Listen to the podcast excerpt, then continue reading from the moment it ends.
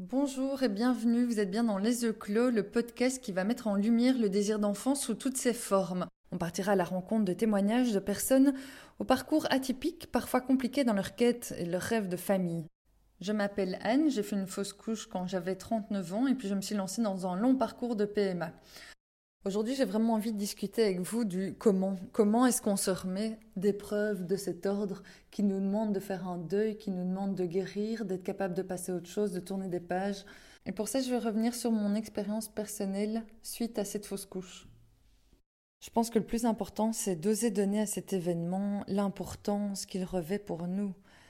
Je, pense, en tout cas, de toutes les interviews, des rencontres que j'ai faites, il y a souvent une tendance à s'auto-juger en disant est-ce que j'en fais pas trop euh, Est-ce que j'aurais pas déjà dû tourner la page Est-ce que c'est normal d'être encore aussi triste? Chacun a le droit de vivre cet événement comme il le vit. On ne, va, on ne peut pas juger les gens sur les émotions, les sentiments qu'ils ont. Euh, je, je, pense que c'est vraiment un moment dans sa vie où euh, c'est important d'être à son écoute et de surtout ne pas se juger. Et en ce qui me concerne, je crois que c'est un événement qui a vraiment été charnière dans, dans ma vie et dans mon parcours, où j'ai souvent été dans un processus de, de travail sur moi, de développement personnel pour euh, tenter d'aller mieux, pour développer mon potentiel, être la meilleure version de moi. Euh, j'ai eu beau avoir fait beaucoup de choses, voir des thérapeutes, des coachs. Ça, ça a été vraiment un déclic. Et je dirais que c'est vraiment le, la chose positive que je peux en, tirer dans tous les processus de deuil en psychologie, la dernière étape après avoir traversé euh, le déni, la colère, la tristesse, les petits arrangements, c'est vraiment après l'acceptation d'arriver de voir le cadeau caché qui avait peut-être euh, à en tirer. Et dans mon cas, en fait, je pense qu'après ça, je me suis dit, il n'y a personne d'autre que moi qui a traversé ça. Personne ne peut me juger, n'a le droit d'avoir une opinion sur moi. Ce que je l'ai vécu, je l'ai vécu et c'était terrible et c'était tragique. J'ai vécu plein d'événements difficiles dans ma vie, mais celui-là reste le plus dur à mon actif. Et donc, je ne laisserai plus jamais personne se permettre de me juger. Donc, finalement, ça m'a donné une grande force, une grande confiance en moi. Et ça m'a donné vraiment envie. En tout cas, c'était vraiment un shift dans la manière dont je prenais soin de moi. Parce que j'avais du mal à prendre soin de moi, notamment à travers l'alimentation. Et là, à partir du moment où j'ai dû commencer à prendre soin de moi pour le bénéfice de quelqu'un d'autre, euh, dans ce cas-ci, les, petits bébés qui avaient à l'intérieur de moi, j'ai pris une habitude et c'était vraiment un tournant. J'ai pris la mesure, euh, l'importance de cette hygiène de vie euh, que qu'heureusement j'ai gardée. Et, et donc à la fois, je dirais que ça m'a aidé à prendre soin de moi, c'était quelque chose qui était important pour moi, la notion de taking care. Euh. je me demandais c'était quoi finalement euh, tout ce qui était prendre soin de soi, l'amour de soi. Et là, ben, j'ai vraiment commencé à faire de moi une priorité et, m'entourer d'énormément de bienveillance, de compassion, parce que d'une certaine manière, j'étais vraiment seule à traverser cette épreuve. Et la deuxième chose, c'est que ça m'a donné une énorme liberté. Parce que je me suis dit, après ça, je n'ai plus rien à perdre d'une certaine manière. Rien de pire ne pourrait m'arriver, alors que si, bien sûr, si j'avais un enfant, qu'il arrivait quelque chose de tragique, ce serait pire. Mais malgré tout, perdre un enfant ou des enfants qu'on a tellement désirés, ça reste, euh, pour moi qui ai vécu beaucoup de choses difficiles dans ma vie, ça reste l'épreuve la plus, douloureuse. Et donc maintenant, je me suis je, je ne me force plus pour rien, en fait. Donc, euh, d'où la grande liberté. Si j'ai envie de, de, voyager, je voyage. Si je n'ai pas envie de travailler, je ne travaille pas. Si j'ai envie de déménager, je déménage. Si j'ai envie de ne rien foutre pendant une semaine parce que j'ai besoin de moments un peu seul pour me reconstruire ou juste parce que je ne suis pas bien et que j'ai besoin de me mettre dans ma carapace, je n'ai plus aucun jugement à mon égard. Et ça, c'est quelque chose qui est vraiment une énorme évolution par rapport à ce que j'avais l'habitude d'être, d'être quelqu'un qui me comparait énormément aux autres qui, qui se flageolait, qui, comme beaucoup de gens, on a toujours euh, sur l'épaule une espèce de petit oiseau de mauvais augure comme ça qui, qui, qui nous, nous, pollue la vie avec euh, ses croyances négatives, avec ses pensées négatives. Et, et je dirais que c'est le, premier travail, le premier résultat tangible de tout ce travail sur moi, c'était par rapport à ces pensées. Disons que je n'ai plus de pensées négatives directes envers moi-même.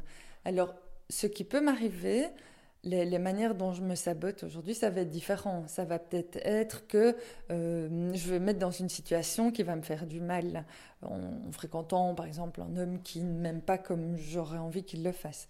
Donc ça, ça peut alourdir mon quotidien, euh, abaisser mon niveau d'énergie et me saboter et me faire oui, prendre tellement d'énergie que je n'ai plus euh, cette énergie à mettre dans des projets porteurs comme faire ces podcasts.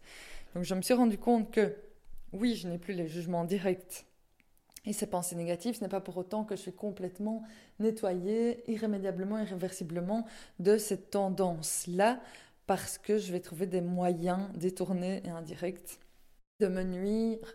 Nuire, c'est peut-être un peu fort, mais en tout cas, de ne pas me garder dans cette énergie positive qui me donne envie de passer à l'action.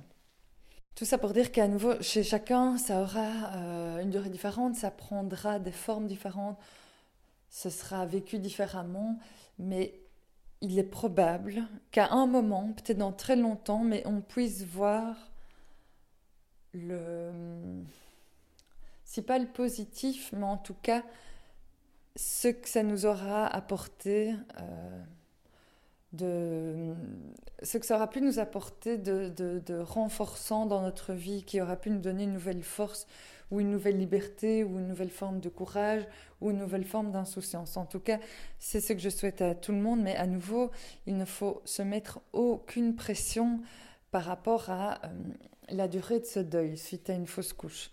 Donc, euh, comme me le disait souvent ma psy, euh, qui est psychologue et hypnothérapeute, pleurer deux ans après, même dix ans après, c'est pas grave. Le tout, c'est de voir la fréquence et l'intensité. Peut-être qu'avant, on pleure une heure tous les jours, et puis qu'à un moment, ce sera une heure tous les deux jours ou une heure par semaine. Ou peut-être qu'au lieu d'être tous les jours une heure, ça va être une demi-heure, puis peut-être une minute par jour, peut-être qu'on aura un petit moment court, mais c'est important de savoir que dans les processus de changement au niveau neurosciences, ce n'est jamais radical, du jour au lendemain, ça s'arrête. Ça se fait de manière progressive, avec des rechutes, et à chaque fois qu'on... Je viens de marcher sur une épine. À chaque fois... Je viens de retirer mon sapin, j'ai marché sur une épine, donc ma voix s'est arrêtée. À chaque fois qu'on recommence à zéro, il faut bien se dire qu'on ne repart pas en arrière et que ce n'est pas du temps perdu, qu'on n'est pas en train de refaire tout le travail. On le refait, mais une étape plus loin. Et donc oui, on va peut-être être à nouveau au fond de son lit en train de pleurer, à plus sortir de son lit, mais étant donné qu'on l'a déjà fait hier ou il y a un mois, cette fois-ci, ce sera de toute façon un petit peu plus court ou un petit peu moins intense dans, la souffrance que ça va représenter. Et c'est la répétition de ces tentatives qui va nous amener à un moment vers une liberté totale et vers une guérison totale. Donc ça, c'est vraiment important de se rappeler parce qu'on est souvent découragé de dire, mais enfin, c'est dingue, ça fait deux ans, dix ans que je, je travaille là-dessus et j'en suis encore à ce stade-ci. Non, c'est le même système chez toutes les personnes, par exemple les alcooliques anonymes qui essayent d'arrêter. Euh, j'avais rencontré un psychiatre qui m'avait bien expliqué le phénomène. À chaque fois qu'on recraque et qu'on reboit, on arrêtera la fois d'après un petit peu plus vite, mieux, ou en tout cas c'est une étape vers la guérison, ça ne se fait pas en une fois et ce n'est pas grave et il ne faut surtout pas se blâmer de ça. Chaque jour c'est une nouvelle étape et c'est vraiment un jour à la fois et, pas se mettre de pression, juste observer. Et comme toujours, on vient avec ça, mais c'est vraiment observer ses pensées, faire preuve d'une grande vigilance pour être euh, dans une bienveillance totale à son égard. Parce que finalement, il n'y a que vous qui allez pouvoir vous aider à vous en sortir. Vous, en, vous entourant de, de douceur, de bienveillance, en étant vraiment à l'écoute de vos besoins, on revient toujours là-dessus, mais une émotion, c'est un besoin qui n'est pas rencontré. C'est-à-dire que si vous êtes triste, c'est qu'il y a un manque. Et donc, quel est le besoin derrière? Et très important de trouver le besoin derrière pour être capable d'y répondre, de le combler, et donc que l'émotion soit moins, moins forte, moins intense, moins pérenne. Donc, un exemple concret, si une personne célibataire, par exemple, est très mal, déprimée, euh, elle va vous dire qu'elle est déprimée parce qu'elle est célibataire. Ce qu'il faut comprendre, c'est derrière la tristesse, c'est quoi le besoin qui n'est pas rencontré? Le besoin qu'a cette personne, c'est un besoin de connexion, un besoin d'échange, un besoin de partage, un besoin de tendresse, de caresse. Et donc, il est important d'identifier le besoin vraiment de la personne pour pouvoir y répondre d'une autre manière.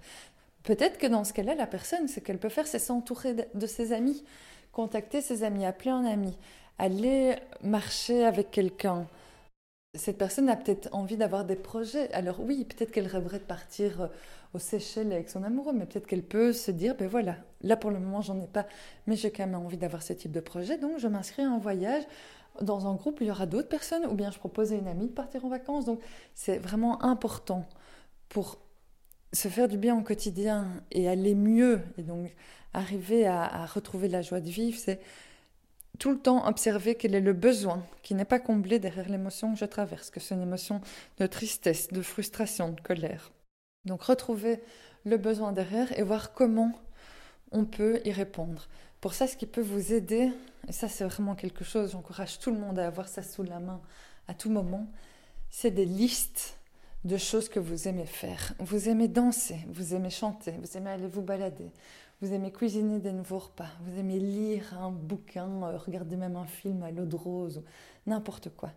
Notez et en intraveineuse, vous, vous faites tout ça le plus souvent que vous pouvez, en boucle. Il n'y a que comme ça que vous allez euh, vous nourrir, retrouver une bonne énergie et retrouver une forme de joie de vivre. C'est vraiment important.